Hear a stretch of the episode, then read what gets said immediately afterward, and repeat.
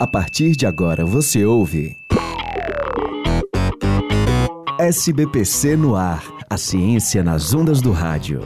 Realização: Sociedade Brasileira para o Progresso da Ciência e Universitária FM. Edição: Caio Mota. Produção e apresentação: Carolina Real. Se estamos vivos, é porque temos sangue correndo nas veias. Afinal, o sangue é o responsável por transportar nutrientes para todos os tecidos e órgãos do nosso corpo. Mas você sabia que existem diferentes tipos de sangue?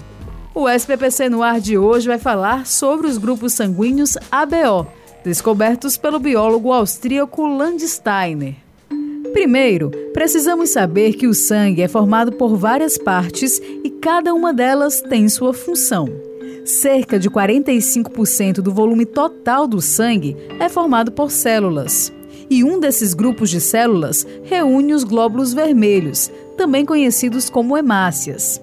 Eles servem para transportar o oxigênio para os tecidos e assim manter a capacidade da célula de funcionar de forma adequada. Já os glóbulos brancos, mais conhecidos como leucócitos, defendem o nosso corpo contra doenças, produzindo anticorpos e combatendo as infecções. Nós temos ainda as plaquetas, que são pedaços de célula que ajudam a controlar os sangramentos.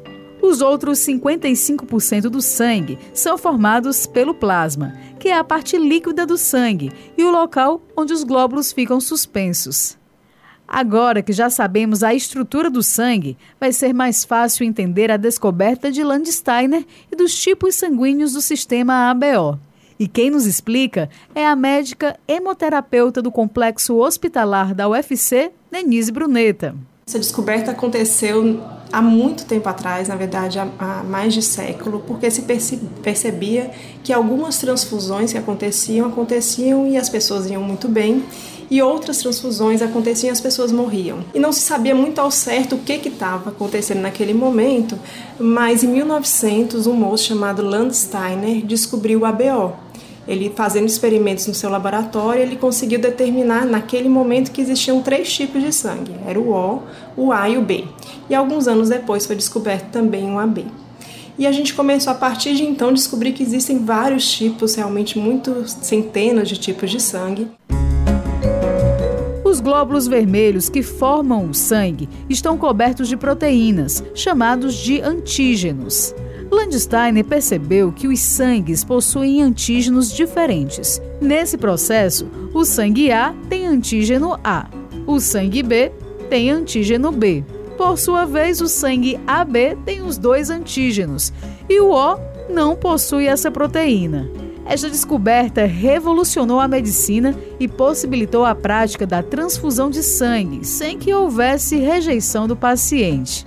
Então, para que não houvesse incompatibilidade na hora da transfusão, Landsteiner percebeu que o sangue tipo A não poderia receber o sangue de B, pois carregava no plasma o anticorpo contra B, já que o considerava uma infecção, precisando assim combatê-lo. O mesmo acontecia com o sangue tipo B, que apresentava anticorpos contra A.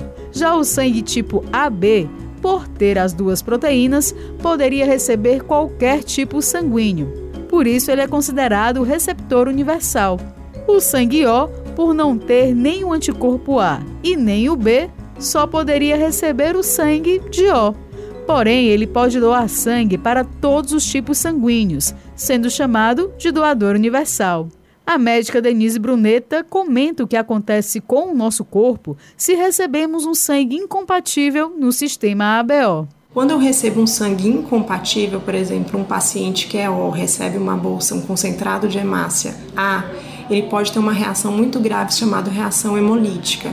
E essa reação hemolítica, que pode ser imediata e pode ser tardia, está associada com complicações gravíssimas e às vezes o óbito. Então, um paciente que quando recebe, muitas vezes começa com muito sintoma desagradável, ele vai ter dor, ele vai ter febre, às vezes vai ter falta de ar. E depois de um tempo ele pode desenvolver uma insuficiência renal, então o rim pode parar de funcionar, ele pode ter sangramentos por todos os locais, porque ele faz uma complicação chamada coagulação intravascular disseminada, e ele pode, dependendo do volume que ele recebeu, realmente ir a óbito. O sangue é bem mais complexo do que imaginávamos. O sistema ABO é só uma parte dessa história. Outros fatores também devem ser considerados na hora de uma transfusão de sangue. Mas isso já é assunto para um outro programa. O SBPC no ar de hoje termina por aqui. Saiba mais sobre ciência acessando o site portal.sbpcnet.org.br. Até mais! Você ouviu SBPC no ar, a ciência nas ondas do rádio. Realização: Sociedade Brasileira para o Progresso da Ciência e Universitária FM. Edição: Caio Mota. Produção e apresentação: Carolina Real.